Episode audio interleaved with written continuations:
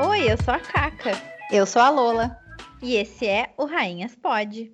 No episódio de hoje, nós vamos falar sobre trabalhos manuais e todas as coisas que estão neste meio de trabalhos manuais. Claro, aquelas que a gente sabe fazer, né? Ou aquelas que a gente gostaria de aprender. A gente cresceu num meio de pessoas que costuravam muito, principalmente a nossa avó. Sim, é a mesma avó do episódio anterior. Eu lembro, desde muito pequena, de ir em loja de tecido. Eu lembro do cheiro do tecido. A moça atendendo a gente na loja com um cinturão que tinha uma tesoura, fita métrica, calculadora, bloquinho. E eu ainda pensava, nossa, quando eu crescer eu quero ter esse mesmo trabalho dela. Eu achava o máximo ela desenrolando aquele rolo gigante de tecido em cima da mesa e cortando o pedido da minha avó. O cheiro do óleo da máquina, do tecido sendo é, trabalhado. Nossa, eu tenho umas recordações, sei lá, desde que eu era muito pequena. Uma das minhas memórias mais antigas envolve a máquina da avó, porque eu lembro de estar sentada no chão é, brincando com os tecidos que ficavam caindo enquanto ela ia cortando, e eu ficava ali no chão, embaixo da máquina, brincando com aquilo, assim, eu amava. E aí eu, eu lembro que eu ficava pegando aqueles retalhos para fazer roupa de Barbie, mas não ficava uma roupa de Barbie, né? Só amarrava o retalho na Barbie. E aí depois a avó, claro, ela já fazia antes, mas aí eu lembro dela fazer para mim, assim, as roupinhas de Barbie. E embora a nossa avó, ela não sabe costurar roupa, roupa é uma coisa que ela não costura, ela costura outras coisas. Só que roupa de Barbie, ela fazia umas incríveis, assim. Ah, eu lembro de um vestido que era meio anos 50 que ela fez pra minha Barbie. Ai, meu Deus, ele era muito lindo. Cara, assim, ó, tá fresco da minha memória. Assim, a imagem, eu lembro que o tecido era azul marinho e tinha umas flores rosas. Era maravilhoso. É porque ela tinha o molde das roupinhas. Tu não chegou a fazer roupinha de Barbie pra, ti, pra teus Barbies? Claro, fiz muita roupinha para minhas Barbies. Mas eu lembro de fazer sacola de tecido, fazia roupinha de Barbie. Eu fazia várias coisas, assim, costurava, inventava. Eu sempre gostei muito disso. Mas eu queria tentar lembrar quando foi que eu comecei a me interessar por outros trabalhos manuais, por outras coisas que não sejam a costura especificamente, sabe? Tu lembra quando foi que tu começou a te interessar por outras sim, coisas? Sim, eu lembro. Uhum. Assim, eu sempre, quando eu ficava na casa da avó, eu fazia, ela deixava eu fazer saquinho, que é basicamente, né, tu costurar as laterais, o, a base, e aí tu desvira e fica o, o saquinho. E aí, só de fazer isso, eu já amava, assim, já tava super, super satisfeita. E aí, tá, mas, né, ficava nisso. Aí depois, assim, eu fui me interessar, antes de me interessar pela costura, de. Eu só falava assim, ai, vó, queria que tu me ensinasse a costurar, queria um dia aprender a costurar, mas é que eu queria aprender a costurar roupa, eu queria fazer as minhas próprias roupas. Aí depois, o primeiro trabalho manual que eu aprendi a fazer mesmo, assim, foi ponto cruz. Porque a Mami também sempre amou trabalhos manuais, né? Ela pintava pano de prato, é, fazia ponto cruz, bordava de outros jeitos, enfim. E aí o ponto cruz, ela tinha um milhão de revistas de artesanato, né? Tu deve lembrar. Sim. E aí eu vi ela fazendo ponto cruz e quis aprender ponto cruz. E aí foi. Essa foi a primeira coisa que eu aprendi. E eu acho que eu tinha uns 14 anos. É, eu lembro que assim, ó, quando eu era pequena, bem pequena, eu lembro que a mami fez um curso de tricô. E aí, Nossa, eu não sabia que a mami tinha feito curso de tricô. De tricô. Você já tinha nascido, mas eu acho que sim, porque eu tenho uma memória bem nítida disso, sabe? Mas eu lembro que ela fez esse curso de tricô e eu achava o máximo, porque ela fez blusão para mim, fez, fez, várias coisas. Então eu já tinha uma coisa ali, acho que o tricô foi a primeira coisa que me despertou, assim, uma, uma curiosidade, porque eu achava muito mágico aquilo de que um novelo de lã podia se transformar numa peça, sabe? Porque diferente da roupa que já tem o tecido pronto, né? Porque o tricô, assim como o tricô, o crochê e coisas afins, tu tem que produzir o tecido para fazer aquela peça. Então, uhum. tipo, é muito, tipo, interessante, né? E aí eu lembro que eu aprendi a fazer tricô quando eu tinha uns 9, 10 anos, assim, que ela me ensinou a fazer os primeiros pontos. E aí, o, borda... o ponto cruz também, eu achava o máximo, aquele monte de coisa que ela tinha. Eu aprendi a fazer ponto cruz, eu acho que eu tinha uns oito anos. É, e agora tu falou do tricô, eu lembrei, eu não sei desse curso aí, não, é, não tenho memória da mami fazendo curso de tricô, mas eu tenho uma, uma, a memória dela fazendo uma peça de tricô, que eu não lembro o que era. E aí eu vi ela com aquelas agulhas, achei muito legal, eu pedi para ela me ensinar. Só que ela me ensinou, eu até consegui fazer um pouco, só que meu ponto era tão apertado que meus dedos doíam, assim, era impossível. Aí eu fiquei, ah, não, não quero saber disso. Aí depois, de adulta, eu já morando sozinha, eu queria muito aprender a fazer tricô. A minha sogra também tentou me ensinar, que a minha sogra manja muito de tricô e crochê. Eu não consegui, porque ela faz, ela faz há muitos anos, então ela faz muito rápido. Então eu também não consegui aprender. Aí eu fui pro Educar, né? Aquela plataforma de cursos. Comprei um, um pacote de cursos de trabalhos manuais e tinha o curso do tricô. Daí lá eu aprendi a fazer. Ah, daí eu fiz assim, ó, um horror de cachecol. Tenho cachecol todas as cores. Ai, o tricô é maravilhoso. Eu gosto do tricô. É, aí isso, daí, tipo assim, só que eu acho que o a questão do tricô, do crochê e tal, é que quando tu aprende, aí tu só faz coisas retas. Aí tu quer começar a criar outras coisas, aí começa a dar uma dificultada, né? Porque eu lembro que quando eu aprendi a fazer, eu só fiz um cachecol reto. Aí, anos depois, resolvi voltar a fazer tricô, daí comprei agulha e fui fazer. E também só fiz cachecol. E aí, ultimamente, assim, uns anos, uns quatro anos atrás, depois que a Helena já tinha nascido, eu fiz de novo e também só fiz cachecol. Ou seja, eu nunca produzi. Ai, mentira, olha, eu tô mentindo. Eu produzi sim, eu produzi 500 cachecóis e uma, um gorro, uma touca que eu fiz pra Helena esse inverno mas foram as únicas coisas que eu produzi até hoje no tricô. Eu acho que eu não, eu acho que eu não gosto muito do tricô e do crochê e do ponto cruz também, porque são coisas que tu precisa prestar atenção só naquilo, entendeu? Porque assim, o tricô e o crochê se faz uma coisa mais complexa, lá pelas tantas tu tem que contar, é um ponto para cá, um ponto para lá, uma carreira disso, uma carreira daquilo, e o ponto cruz a mesma coisa, tu tem que contar quantos pontinhos é de uma cor, quantos pontinhos é para esquerda, direita, e o bordado livre, que é uma coisa coisa que, a, que eu mais gosto de fazer tra de trabalhos manuais depois da costura, ele é muito mais tranquilo, porque eu posso estar vendo uma série, vendo TV, conversando com alguém, porque eu só vou indo, entendeu? Só vai indo, não tem que contar, tu só vai, vai fluindo, é normal, assim. Então, é por isso que eu gosto mais. Sim, é, o, bordado livre ele te permite mais, né? Porque vamos supor que tu passe um pouquinho do risco, não tem problema, porque tu pode ter criado ali um novo risco, não vai ser um erro, né, crasso, assim. Que é diferente, por exemplo, do tricô, que é como tu falou, por exemplo, tu tá fazendo um ponto X que tem dois pontos para um lado e dois pontos para o outro, se tu fizer três e depois dois, cagou tudo, entendeu? Aí depois tu ainda tem que ficar procurando onde é que tava o teu erro. Exatamente. E quando eu tava, agora tu falou isso, eu lembrei, quando eu tava fazendo, cara, as pessoas vão ouvir esses episódios, esses podcasts, vão dizer a caca é muito desastrada. Porque a pessoa não sabe cozinhar, faz, faz os negócios tudo torto, tudo errado nos trabalhos manual. Mas enfim, que vale é que eu tenho, assim, eu tô cheia de que boa vale intenção, intenção, entendeu? Que vale a intenção. Eu sou cheia de boa intenção, mas assim, quando eu fiz o cachecol, eu decidi que eu queria fazer uma roupa de tricô. E é isso aqui assim, né? Uma roupa mais complexa. Então eu pensei, eu posso fazer um colete, porque um colete eu tenho que fazer uma barra grande, um quadrado, que seriam as costas, não tem que fazer uma gola nem nada, e a parte da frente, que são duas, é a mesma barra, só que como se fosse dividido em dois, né? Dividido ao meio. E botar uns botão e pronto, tá feito o colete. Só que eu fiz com o resto de linha, eu não tinha toda a linha, eu eh, envolvia prestar atenção, né? Porque, enfim, tinha um tamanho X.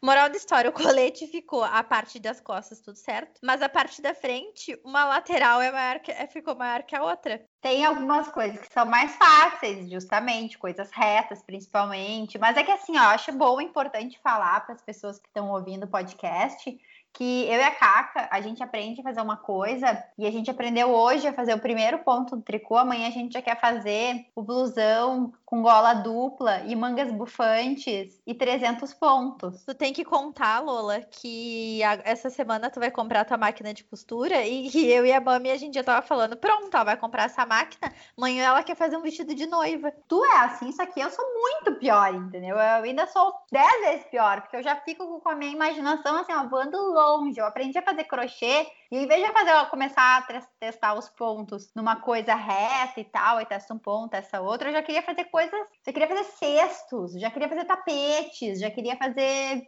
blusas, já queria, sabe? Eu sou assim, eu já sou, já quero tudo. E essa coisa da costura, como eu disse, eu desde sempre eu tenho uma coisa da costura e sempre quis aprender a fazer roupas e roupas. Eu acho que todo mundo que tem vontade de ter uma máquina de costura pensa nisso, né? Ah, eu vou ter uma máquina de costura para fazer as minhas próprias roupas, para fazer aquelas roupas que eu imagino e que eu não encontro lugar nenhum. É, que a pessoa vai ouvir isso e vai dizer, ai, sim, eu me identifico. Pois é, só que na vida não é bem assim, não é mesmo? Não à toa, não é assim, comprou a máquina de costura e já tá fazendo o vestido de noiva. Eu lembro que eu sempre quis ter uma máquina de costura e aí teve um determinado momento, quando eu morava em Alegrete, lá no interior do Rio Grande do Sul com meu pai, eu ganhei uma máquina de costura antiga, assim. E era uma, enfim, uma máquina de costura antiga, não, sabia nem, não sei nem se estava regulada, não sei, mas ela funcionava e era isso que importava para mim no momento. E aí eu tinha imaginado que eu ia fazer uma saia de cintura alta para mim, para que eu pudesse sair à noite naquele final de semana. Porque eu pensei assim, ó, uma saia de cintura alta, eu quero uma saia reta. Olha que coisa simples, é um troço reto, não precisa muita coisa. E eu já tinha uma saia de cintura alta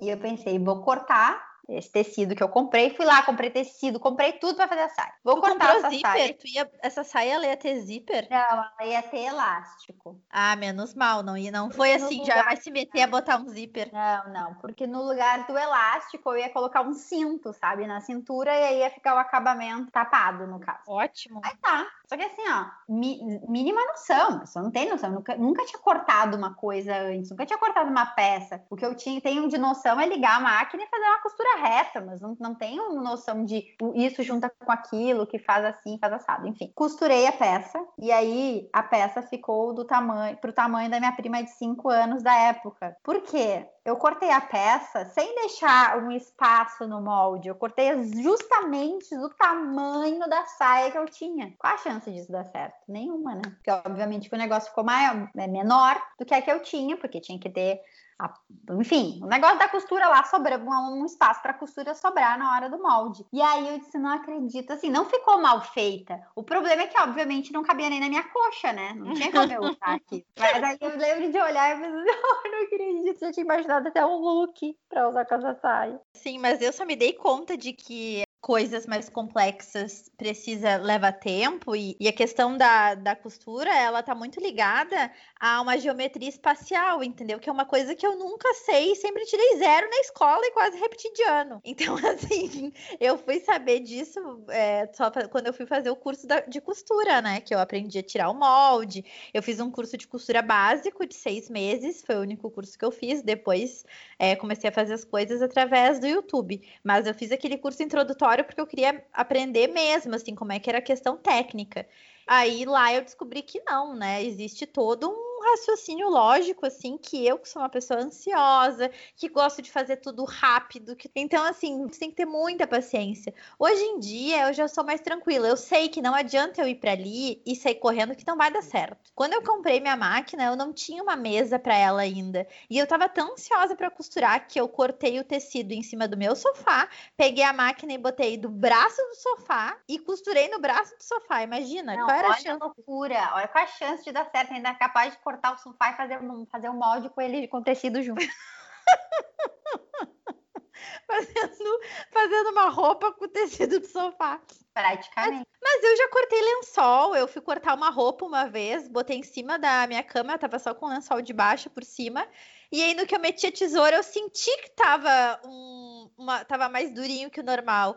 Mas é assim, ó, tu sente, mas tu segue, entendeu? Tu não, não pensa, para, não, peraí, tá estranho. Não, tu só vai. Aí, quando eu tirei. Não pode perder tempo. Não pode perder tempo, Deus o livre. Aí, quando eu tirei o tecido, eu olhei, tava o lençol de baixo rasgado. Deu, ixi, Maria. Mas então eu demorei um pouco para me dar conta, mas hoje em dia eu já sou muito mais coerente nisso. Eu sei que no momento que eu pegar um tecido, um molde e for ali pro, pro quartinho da costura, eu vou ter que ter muita paciência e cautela, porque eu já cansei de fazer cagada, assim, já cansei. Daí tu põe dinheiro fora, põe o tecido fora, não, é, não vale a pena, entendeu? Mas eu tive que fazer muita cagada para me dar conta disso. Ah, mas a gente aprende com as cagadas, né? E, e, eu acho realmente isso, assim, tem muita gente que fala é, aquela coisa de, ah, eu não sei isso, eu sou de humanas e tal. Só que assim, é, trabalhos manuais pode ter envolver muita coisa do, do de, de gostar de coisas mais de humanas. E por isso gostar de trabalhos manuais, mas costura, crochê, é, tricô envolve muito cálculo também. Exatamente, aí, aí tem a coisa das exatas. Exatamente, tem que ter exatas no meio, porque senão não vai fazer, não vai conseguir fazer, porque tem que ter, por exemplo, tu olha o molde, aí você tem que aumentar o molde, diminuir o molde. Então, onde, por exemplo, você está fazendo tricô ou crochê, onde que vai diminuir a peça, onde que vai aumentar a peça? O molde da roupa, a mesma coisa, tu vai pegar o molde ali, tá, tá tirando de algum lugar, tá vendo a peça. Então, envolve muito cálculo nisso isso. Então a gente é tem, tu é de humanas, mas até ali, daqui a pouco tu vai ter que botar uma, uma continha ali no meio. É, e esse é o problema. Eu lembro que quando eu comprei a minha máquina, eu contei é, que eu e a Lola temos um grupo que eu, a Lola, a Ju e a Bru, que são outras nossas amigas. E aí eu lembro que quando eu comprei a máquina, eu fui, eu fui contar pra vocês, ah, comprei a máquina e tal. E a Bru falou assim, eu lembro até hoje. Ai, Caca, que demais. Tu sabia que a Patrícia Bonaldi começou a costurar pras amigas, assim, ela fazia roupa pras amigas, e daí olha só quem, quem é a Patrícia Bonaldi Bonaldi hoje, eu já fiquei, nossa, eu vou ser igual a Patrícia Bonaldi até fazer minha primeira roupa. Deu ficar, meu Deus. Porque assim, ó, tem coisas no acabamento e tal que eu não ligo, entendeu? Que só eu tô vendo, mas que outra para outra pessoa tem que ser um milhão de vezes mais perfeccionista. A peça tem que estar tá perfeita. Então, eu não, e eu não tenho essa capacidade. Então, hoje em dia, eu sempre falo: olha, não vou Sim. ser a próxima Patrícia Bonaldi tem muito essa pretensão, porque teve muita, tem muita história desse tipo da Patrícia Bonaldi, sabe? Tem muita história, assim, de, pá, a pessoa tinha uma máquina ali, começou a costurar, ai, porque eu vi a minha avó, minha, minha Dinda, minha tia, minha mãe tinha uma confecção, e aí, sabe? Mas é porque eu acho que, como qualquer coisa na vida, a costura, o trabalho manual, o tricô, o crochê, enfim, qualquer coisa desse tipo, tudo isso envolve persistência. Ninguém uhum. vai começar na primeira peça, a peça não vai. Primeiro que a primeira peça não vai ficar perfeita. Eu não tô falando nem se vai conseguir fazer. Tô falando é, que não vai ficar perfeito. Pode ser a coisa mais simples do mundo. Por exemplo, se tu pegar o primeiro cachecol de tricô que tu fez, ele não vai estar tá perfeito. É, a primeira peça que tu costurou não vai estar tá perfeita. É, não, a gente não vai conseguir fazer o primeiro perfeito. E por isso que tem que ter muita persistência, porque a gente vai, vai fazendo e vai chegando ao máximo, ao mais perto possível da perfeição né? Não acredito muito em perfeição, assim, totalmente. Sempre vai ter uma coisinha que outra. É, eu, por exemplo, fui fazer o, meu, caixa, meu cachepô de crochê e a Caca sabe, botei na cabeça que eu queria fazer um cachepô de crochê. Comprei lá o material para fazer, que é aquelas, aqueles fios de malha. Eu desmanchei quatro vezes o cachepô. Eu acho que às vezes é, falta persistência, e eu, nesse caso, estou falando muito por mim mesma, porque eu sou uma pessoa que já desisti de fazer várias coisas por isso, por começar e pensar, não, não consigo, não vou tentar mais. Um exemplo disso foi essa saia, né? A fatídica saia que ficou tamanho PPPPP, que eu fiz e foi a única coisa que eu fiz. Eu fiquei com a máquina ali no meu quarto durante muito tempo e nunca mais comprei tecido, nunca mais fiz absolutamente nada. E eu acho que de, de uns tempos pra cá, assim, eu não sei quando foi que a minha ficha virou e eu botei na minha cabeça que eu não ia mais desistir, sabe? Uhum. Tanto é que eu, depois disso, depois de um tempo, é, eu comecei a aprender um monte de coisa, porque acho que assim, depois que a Helena nasceu, eu talvez tenha sido isso que mudou na minha cabeça, sabe? Talvez tenha sido a Helena que virou essa ficha.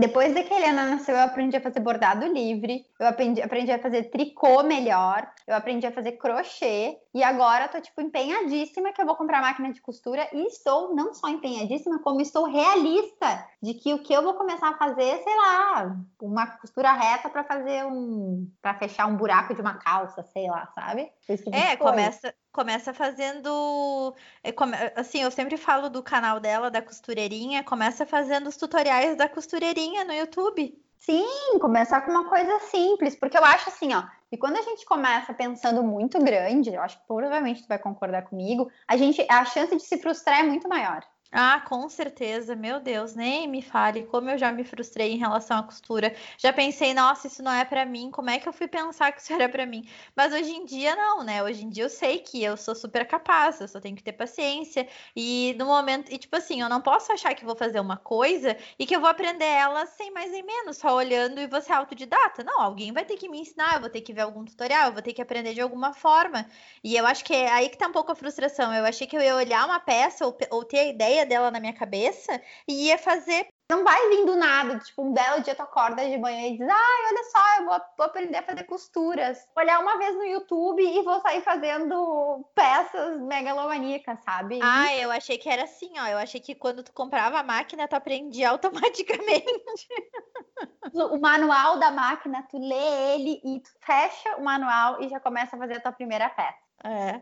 No casamento da cunhada da Lola, eu fui numa loja e aí, próximo ao casamento, eu comprei um macacão.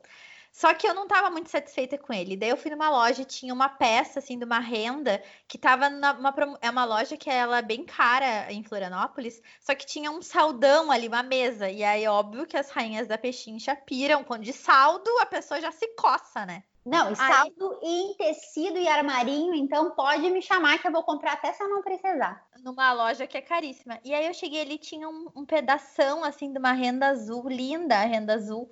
E deu, ops, quanto tá isso aqui? E eu acho, olha, eu tenho quase certeza, mas eu não tenho absoluta certeza, mas quase certeza que tava sete reais, era um pedaço. Aí eu falei pra ela assim, tu acha que eu consigo fazer uma saia godê com esse, com esse tecido? E ela falou assim, olha, acho que sim, eu acho que consegue. Olhou assim, acho que consegue, tá, então eu vou levar. Aí comprei um tecido para ser a blusa, que ser, era um tecido liso, assim, mas um tecido levemente brilhosinho.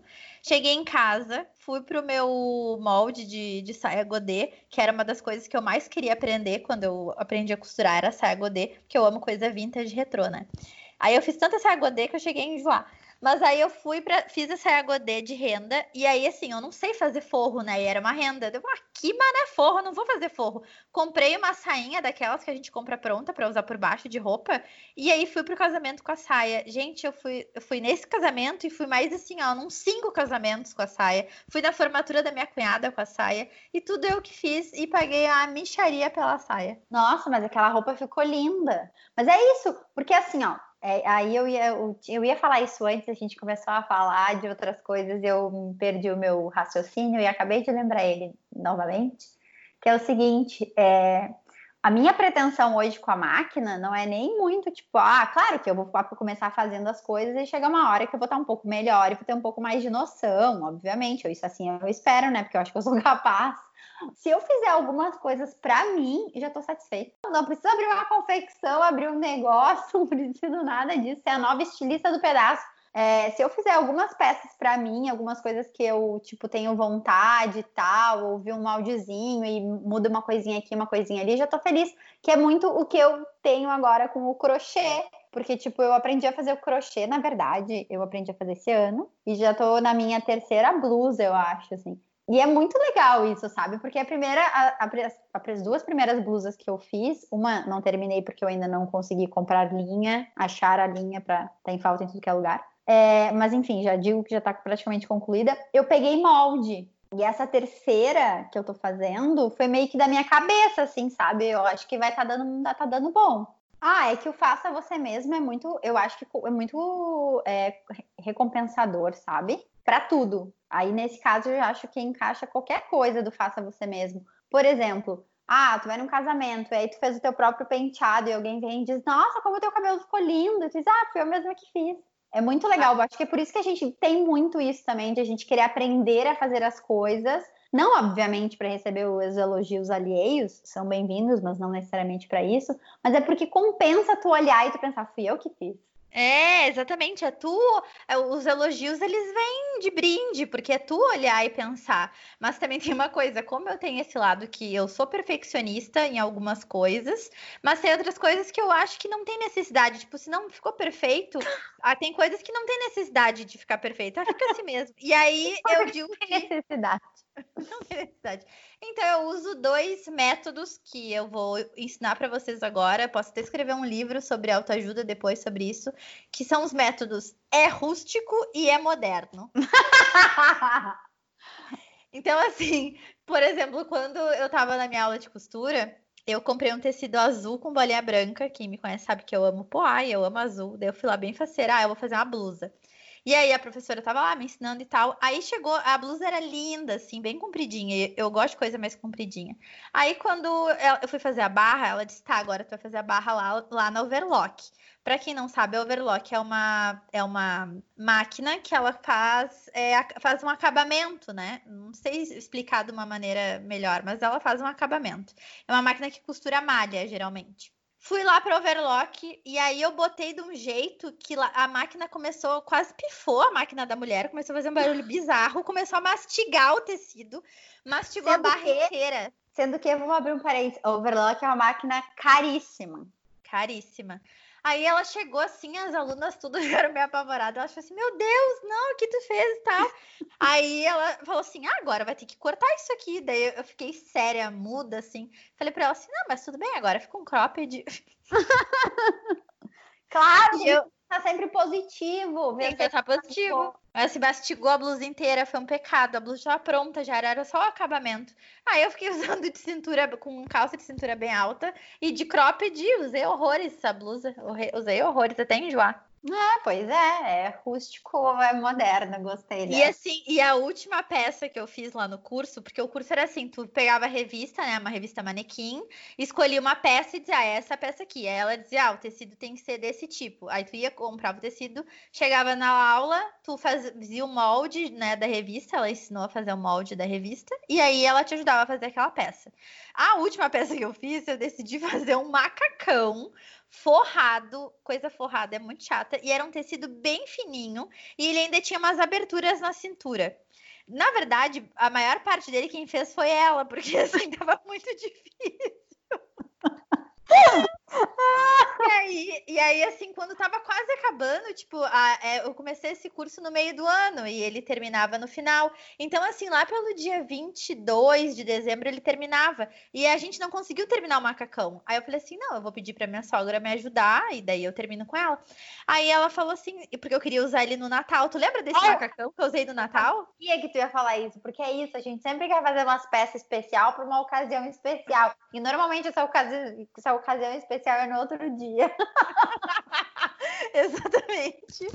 Aí eu, ela falou assim: não, eu vou deixar tudo alinhavado, assim, tudo com alfinete. Tu só tem que chegar em casa, pede pra tua sogra te ajudar. E aí tu, fa tu costura. Deu, tá, tudo bem. Só que eu cheguei em casa e a minha sogra, eu acho que ela não tava aqui em casa ainda. Eu tava sozinha. Aí eu falei assim: ah, que nada, eu vou, eu consigo. Se ela alinhavou tudo, eu vou fazer. Aí, só que assim, tinha um buraco na lateral esquerda e um buraco na lateral direita. E o buraco da esquerda ficou um buracão e o da direita um buraquinho. Daí, e assim, ó, o meu marido, ele é muito perfeccionista, assim, muito, muito, muito. Aí eu peguei, vesti o macacão, cheguei na sala e falei, olha esse macacão que fiz. Ele olhou assim, meu Deus, mas isso tá tudo torto, olha esses buracos. Aí eu falei, mas isso aqui é moderno, é assim que as pessoas estão usando agora. Ai, como é que é que a gente diz? É assimétrico. Ai, a simetria é assimétrico.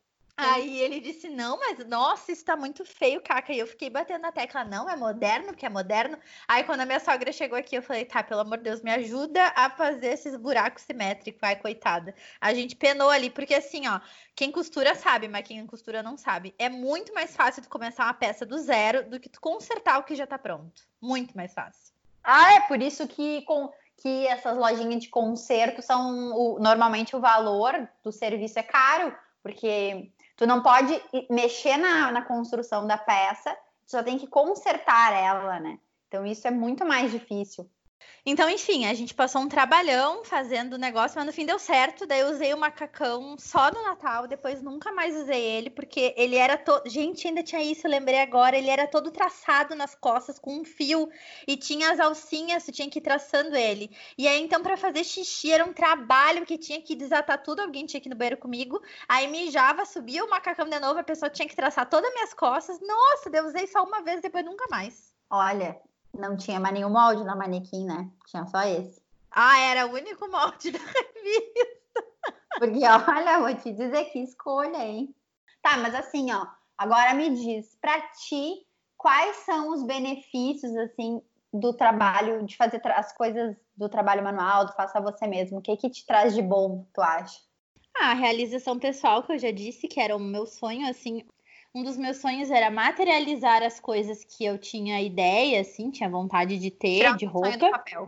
Isso mesmo, tirar o sonho do papel. E outra coisa que me traz é porque eu sou uma pessoa muito ansiosa, então o trabalho manual sempre me traz uma calma, assim, eu fico mais tranquila, eu consigo focar naquilo, é, me traz, assim, muitos benefícios em relação à minha ansiedade. É, para mim eu sinto que ah, eu sinto que para ansiedade é maravilhoso, porque para quem tem a ansiedade como, principalmente como doença, no meu caso, assim, que tem o transtorno de ansiedade, é muito importante a gente focar 100% em cima de alguma coisa. Porque tem muita coisa que a gente faz, está fazendo, poderia colocar a tua, a tua atenção em cima de uma outra atividade, mas que tu consegue fazer milhões de coisas ao mesmo tempo, né? E eu, de modo geral, sou uma pessoa que sou muito também dispersa, então eu se, eu, se eu consigo fazer 20 coisas ao mesmo tempo, provavelmente eu farei as 20 coisas ao mesmo tempo. Então, essa coisa do trabalho manual, como de modo geral, é, como tu disse, o bordado, tu até consegue ver uma série e tal, mas tu não consegue, tipo, ver uma série, ouvir uma música, sabe? Não consegue tipo, fazer muitas coisas. Então, tu tem que, em determinado momento, botar a tua atenção em cima daquilo, né? Para que aquilo fique bom. E fazer uma coisa só, né? É, e principalmente se a pessoa é perfeccionista. Tipo, eu sou muito perfeccionista. Eu sou perfeccionista, assim, com acabamento. Então, para mim, eu tenho que botar muito da minha energia em cima daquilo para aquilo ficar do jeito que eu gosto, do jeito que eu quero. E é isso, eu boto a minha atenção em cima daquilo ali. Então, quando eu vejo, tipo, o tempo, o tempo passou e eu não fiquei ansiosa. Eu tô tranquila, sabe? Tô calma. Então, isso para mim é muito bom, assim, é muito terapêutico. Eu amo muito fazer. E, e é uma realização, assim, porque eu a vida inteira eu sempre quis, desde que eu era pequena, eu sempre quis trabalhar com moda e construir coisas com moda. E acabou acontecendo de certa, de certa forma, porque eu trabalhei anos com moda, não fazendo roupas, mas trabalhando no mercado. E hoje eu faz, tricotando, é, crochetando e agora com máquina de costura e no futuro, quem sabe, fazendo alguma coisinha aqui outra, isso é de certa forma materializar o sonho, né? Então, a nossa dica é façam trabalhos manuais, porque isso é muito gostoso, é enriquecedor, é uma delícia, trabalha a criatividade. Como a Lola falou, ainda ajuda na ansiedade. E assim, ó, não, não venham nos dizer que não tem habilidade, que não tem talento, porque assim, ó, eu sou a prova viva de que é possível. claro que é, mas foi o que eu falei, gente. Não vai fazendo no início achando que vai ficar perfeito, porque não vai. É persistência, como tudo na vida é persistência. A gente não começa já fazendo tudo com riqueza de detalhes e tal. A gente tem que ir aprendendo conforme a gente vai fazendo. E eu acho que a gente também vai descobrindo o que às vezes é fácil para um, para a gente não é. Às vezes o que é fácil para mim pode não ser para ti. E a gente, enfim, vai vendo como vai trabalhando as nossas habilidades. Então é isso. Esperamos que vocês tenham gostado, que vocês se animem para fazer trabalhos manuais, se é que vocês já não fazem. E é isso, esse foi o nosso recado da semana. E a gente se encontra no próximo podcast no domingo que vem. Um beijo. Um beijo, tchau, tchau.